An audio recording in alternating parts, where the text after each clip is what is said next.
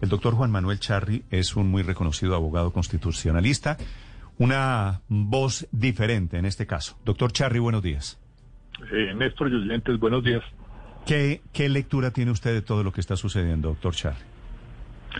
Bueno, empezaría por criticar la decisión de la Corte Suprema de Justicia, que tiene muchos errores, unos de procedibilidad de la tutela, no consideró que hubiera otros medios de defensa judicial, dio órdenes para expedir actos generales que desnaturaliza la tutela, cuya finalidad es proteger derechos fundamentales en casos particulares, asume o, asume la posición de los solicitantes en contra de la policía, eh, lo que hace que pierda la imparcialidad, no hace consideraciones sobre los deberes de los manifestantes ni sobre los derechos de los no manifestantes, no se refiere a la obligación que tenemos todos los ciudadanos de ser solidarios con quienes corren peligro y con quienes tenemos que denunciar los delitos cuando los vemos, o sea, no analiza que los manifestantes tienen la obligación de denunciar los delitos, de tratar de prevenir que haya vandalismo en sus marchas. Y termina pues con una serie de órdenes generales que en mi opinión son interferencia judicial en la autonomía de la rama ejecutiva, mm. lo que hace que el fallo sea muy muy criticable desde el punto de vista jurídico. Sí, suponiendo, doctor, doctor Charri, en aras de la discusión, que usted tiene razón en todos o en algunos de sus argumentos, que hay gente a la que efectivamente, bueno, a Felipe Zuleta aquí ayer estaba diciendo que no le gustaba buena parte del fallo. ¿El gobierno puede incumplir la tutela? Bueno, yo diría no debe, no debe incumplirla porque las órdenes judiciales se deben acatar y particularmente las de tutela deben acatarse dentro de las 48 horas siguientes o dentro de los plazos que fije la propia orden. Sin embargo, existen casos en que no se cumplen las acciones de tutela porque hay argumentos que lo justifican. Yo suelo citar el tema del, del aborto, donde hay médicos que oponen la objeción de conciencia y se niegan a hacer esas, esos procedimientos por una convicción íntima personal y es una justificación suficiente que lo excusa de cumplir una orden judicial. Entonces habría excepciones como ah, pero, la pero, pero, pero esa figura es nueva. ¿Objeción de conciencia para el gobierno?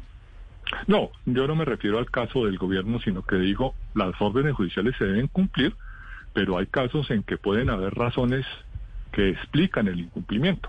Por ejemplo, la imposibilidad física. Se le ordena que pague mil millones de dólares que no tiene. Entonces dice, pues yo quisiera cumplir, pero no puedo por esta eh, razón. claro, pero, pero, pero, esos son ejemplos un poquito extremos, doctor Charri. Aquí el gobierno debería, debería cumplir la orden de tutela de la Corte Suprema de Justicia.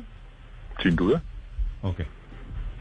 Sin duda, sin duda quiere decir cumplir también los plazos que le impuso la Corte. Por supuesto. los fallos se deben acatar y cumplir. Y entonces, doctor Charri, si como usted dice, esta tutela, este fallo tiene tantos problemas, el gobierno lo debe acatar y qué debe y cuál debe ser el siguiente paso si considera como usted eh, que tiene esos problemas. Pues todas las tutelas van a la Corte Constitucional para un proceso de, revisión eventual.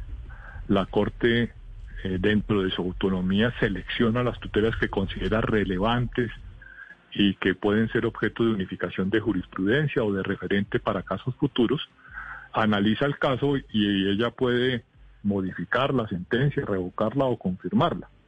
Eh, ese es un procedimiento autónomo de la Corte, donde el gobierno podría y algunas otras autoridades insistirle o pedirle a la Corte que lo revise, pero la Corte dentro de su autonomía podría bien hacerlo o no hacerlo. Ese impulso del gobierno, doctor Charri, podría ser un elemento adicional para que los magistrados de la Corte Constitucional seleccionen la tutela o es absolutamente independiente la determinación que ellos toman? A ver, en estricto sentido, las, las partes de un proceso de tutela no tienen derecho a la, a la revisión. La revisión es autónoma de la Corte. Pero la Corte evalúa la relevancia del caso. Si es un caso de interés general, si es relevante, si debe ser resuelto porque no hay antecedentes. Entonces creería que una solicitud del gobierno pues la tendría en cuenta la Corte porque el tema pues pareciera tener mucha relevancia constitucional. Eh, hay casos recientes, doctor Charri, de fallos de la Corte Constitucional que hayan revocado sentencias de tutela de la Corte Suprema de Justicia? A ver, eh, debe haberlos. Eh, el dato que tengo en la cabeza es que el 25% de las tutelas eh, pues son modificadas por, por la Corte Constitucional.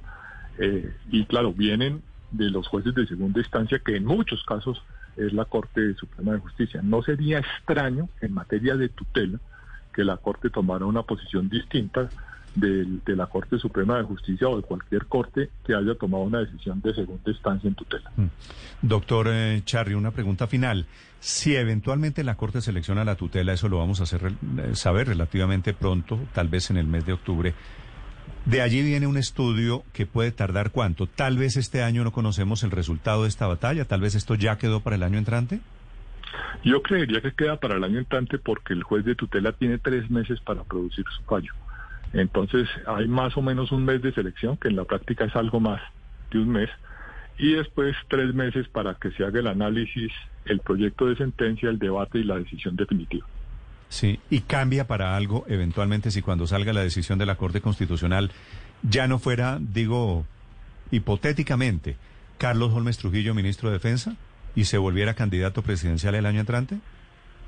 Pues no, no veo por qué tenga que incluir en una decisión de la Corte eh, quien esté desempeñando la cartera de defensa. Hello, it is Ryan, and I was on a flight the other day playing one of my favorite social spin slot games on chumbacasino.com. I looked over the person sitting next to me, and you know what they were doing?